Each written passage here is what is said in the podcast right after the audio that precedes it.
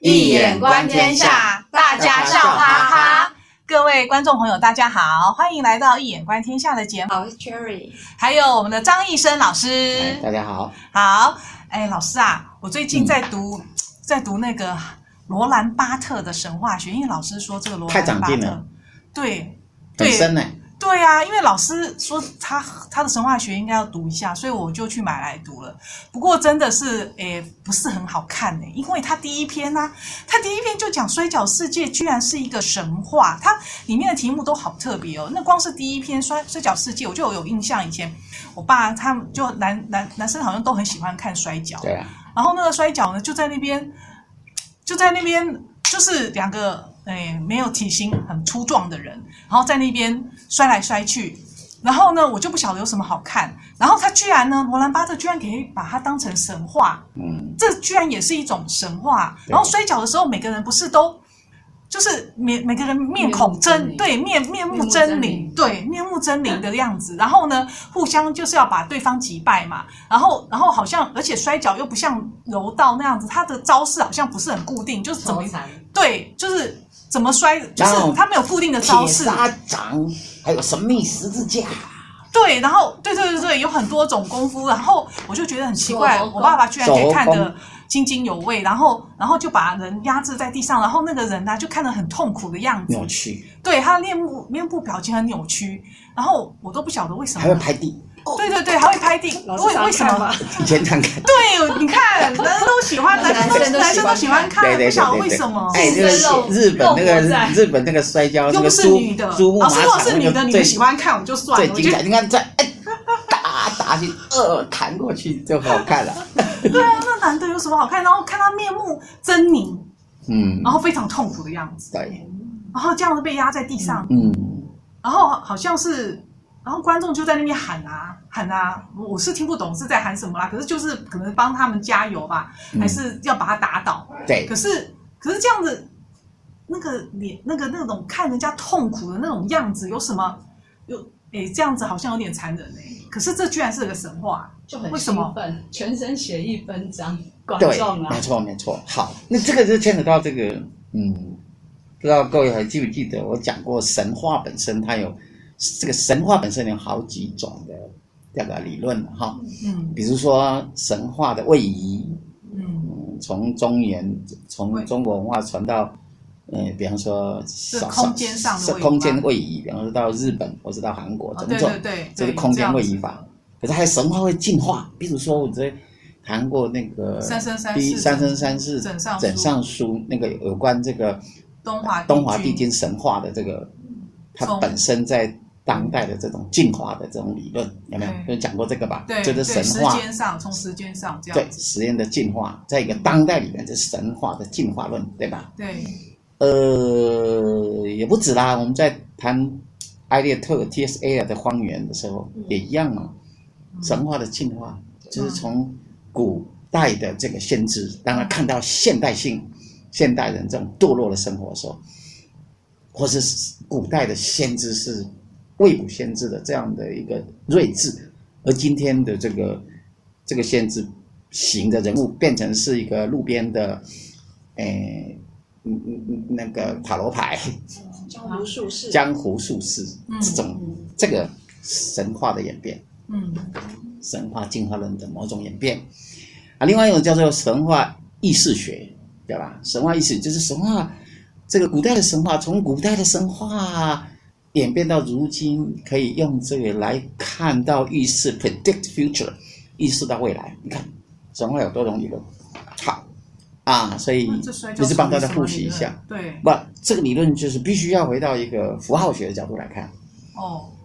什么是符号学？什么是符号学？对，符号学这个太深，不用讲那么深，我们要讲比较容易大家听得懂的。 对啊，因为符号有很多种意涵，符号有时候只是个标记，刚开始是个标记，可是符号也可以具有转化意啊，这种种意涵。那是所以这个基本上这个罗兰巴特的符号学是属于比较深的这种东西，其实很少人可以读懂罗兰巴特在写什么。那对，虽然那么有名，就是你只要能写出都大家看不懂，那你就是最棒。比方说，很少人读懂 T.S.A. 的的方言，所以你只要能读懂它，那你就是全世界最棒的。应该就是你能写出那个就是最好的诗。啊，也就是深度的问题 （profundity） 啊。那我当然是半开玩笑。那那卡西特他的神话学的特色，就是我们要了解这个，不，我意思我想从卡西特的这个符号学来，哦老师好像有讲过，卡西特是结构，对，是不是？哎，对，结构主义的用符号学，结构主义的符号学。那这个呃，卡西特的那个符号学，他会认为说，其实他的符号是广泛的符号哦，比方说语言啊、文学、哲学、神话、科技，好吧，这五样都算都是全部都吧算是一种符号，都是一种人类的一种符号，对吧？没错吧？为什么？嗯所以我们就要定义，要回答你的问题，首先要弄清楚嗯神话到底是什么。对，神话到底是什么？为什么连科技也可以当成？哦，对，好，神话的真正的意涵是指，在某个层次是指人类对世界的认识，嗯人类对世界的一种认知，嗯对吧？嗯那么人类对世界的认知，我们可以从文学中，嗯可以从语言中，可以从神话中，对不对？嗯对可以从哲学中，嗯，也可以从科学里看到不同的对世界的认识的模式，这没有错吧？哦好，对那如果是的话，是不是回答你问题了？哎，掌鼓一下。哦，这样反正我们认识你世懂吗界的问题，认识如何认认识，比如说《山海经》，就是古代人类如何认识华人认识世界世界的方式，方式，认所以识科的技也是一种，比如说我们用显微镜去看，对，也是看看分世析界的方看式。看这个动物，这个对植物，看它的怎么样的细胞，这那样也是一个那哲学也是啊，那个那少侠，那个哲学不是刚开始也都是认知世界，到底世界原来是什呃各种么？各样认识世界的方式啊，刚开始世界原来是什么？水啊，还有是有什人么？说它是水，又有说它是火啊。对吧？所以那就就就是了嘛，就是认识世界的方式，不就是吗？那文学也是啊，嗯，文学会讲什么？还啊有以前有《山海经》啊。啊，对哦呀、中山海 国经，你又讲山海经，我刚刚就是讲山海经， 对，最早也是我第一可次是。这样子，既然都是认识世界的方式，神话有比其他认识世界的方式有更特别吗，或怎样吗？没有，那啊就是最原始的。像神话不是太太一般了吗？因为我觉得神话是神讲的，它是一个很怎么样，很比较神秘的，然后比较比较呃，没有，它是在哲学特别的之前嘛，是人类认识世界的方可是式。这样的好，我们认识世界方式就变成好像一般，就像老师刚才讲，都是神话咯。好，没关系，这个问题我一下跟你讲不清楚了。哦那、呃因为我们的，也就说比较关系还没有回答你，所对以一直往往那边开，回不到你的问题啦。是，所以要跳回来谈，那卡西的这种理论呢，就叫做文化哲学，这样子。那文化哲学，这些都是属于文化的一种哲学，所以我们才会说文学里有哲学嘛，嗯这这是文化哲学的一种。玄学里面有哲学嘛，嗯对吧？就是一切都是玄学是文化的一种啊，嗯是那神话当然是文文化化的的一一种，对对对所以对每个就叫神话都有做文不同的嗯化文哲化学。有关这个文化哲学，我个人就有比较多的感受、感觉、体嗯会，就说文化哲学这一门学问呢，卡西特的文化哲学，其实我们知道，在晚近的最有名的哲学家，像新新儒学家，像劳斯光写中国哲学史写的最好的劳斯光先生，嗯其实到他晚年，其实他转向文化哲学，而且再来，中文原来的刘树先，刘树先先生，他其实从最早期开始到他晚年，都还一直中心于什么呢？文化哲学。而这两大咖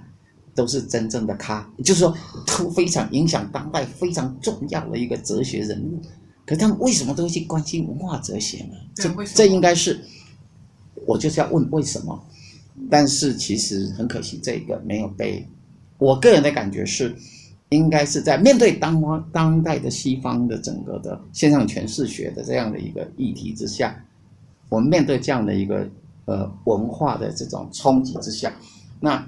可能我认为啊、呃当代的呃新儒学家其实有很希望能够从这个自己的文化，对去提炼出啊跟它可以对应，或者从中能够得到灵感去转化的东西，而文化哲学。应该是一个非常重要的一条进入，这是为什么呢？你请听下回分解。啊，这太深了，先摆在这儿，哦然后对回来现在回来回答为什么摔跤可以是神话？哎，对对对对对，好，那这个又要再再再跳远一点，就是绕一下， 难题都要绕一绕啊啊，就说，呃，这不是，其实他所用的怎么讲呢？呃，如果按照理论来讲，其实他用的是一种隐喻 （metaphor）、monotony，就是引义跟转义的修辞学的技巧，呃，也就是用部分来代表全体，这叫做转义，哦知道吗？那引义义就是呃，比方说，呃，你是一枝花，那就叫引义；哦，你像一枝花，这叫做直喻。好这这是 comparison，这是比喻的一种修辞模式。他就用这种方式来，比方说，哎呀，你是一只小蜜蜂，就表示你很忙碌，这样嗯这是隐喻，哦这对，样这是隐喻，这对，就是隐喻啊。哦所以我就说，那转义呢？比方说，我我就讲说，呃，你是神行脚，什么讲？神行脚，就是很很厉害，你走路很快，哦那你用脚来嗯来代表你的全体了，哦，只看到那个脚部。分代表全比方说马英九好像跑步跑哦，了用卡位，用卡位对啊，这样子用卡位的时候，它本身就已经用它的部分来代表它的全体了，嗯这样这就是转喻的某一种东西。所以你要必须要了解这种啊、rhetoric，这属于修辞学的这种 technique 这种技巧，你就比较容易读懂这个呃罗兰巴特他所谈的东西。那当然，我这样也还没有完全回答你呢，所以你得告诉我一点，那你读到了他刚刚他你在就是讲摔说他摔跤部分，他讲了几个特点。对啊，他就是说人会就很痛苦啊，因为因为一嗯定摔跤一定就是有一个有有一个比较厉害嘛，啊，两个互相这样子打来打去啊，对摔来摔去，然后最后有一个地有一个人一定会。会被压制在地上，然后就很痛苦，神情非常痛苦，在那边拍呀、拍在地上，对就在对那边对求饶啊，对对对对对，然后，然后观众会在那边叫嚣啊，看是看嗯给给给他们鼓励，或者是让他那个，嗯，然后就是看到非常痛苦的神情啊，然后，然后那个，他几个特点，你只要讲特点，不需要描述，它有几个特点，不是吗？对啊，然后还有那个，就是还有感觉到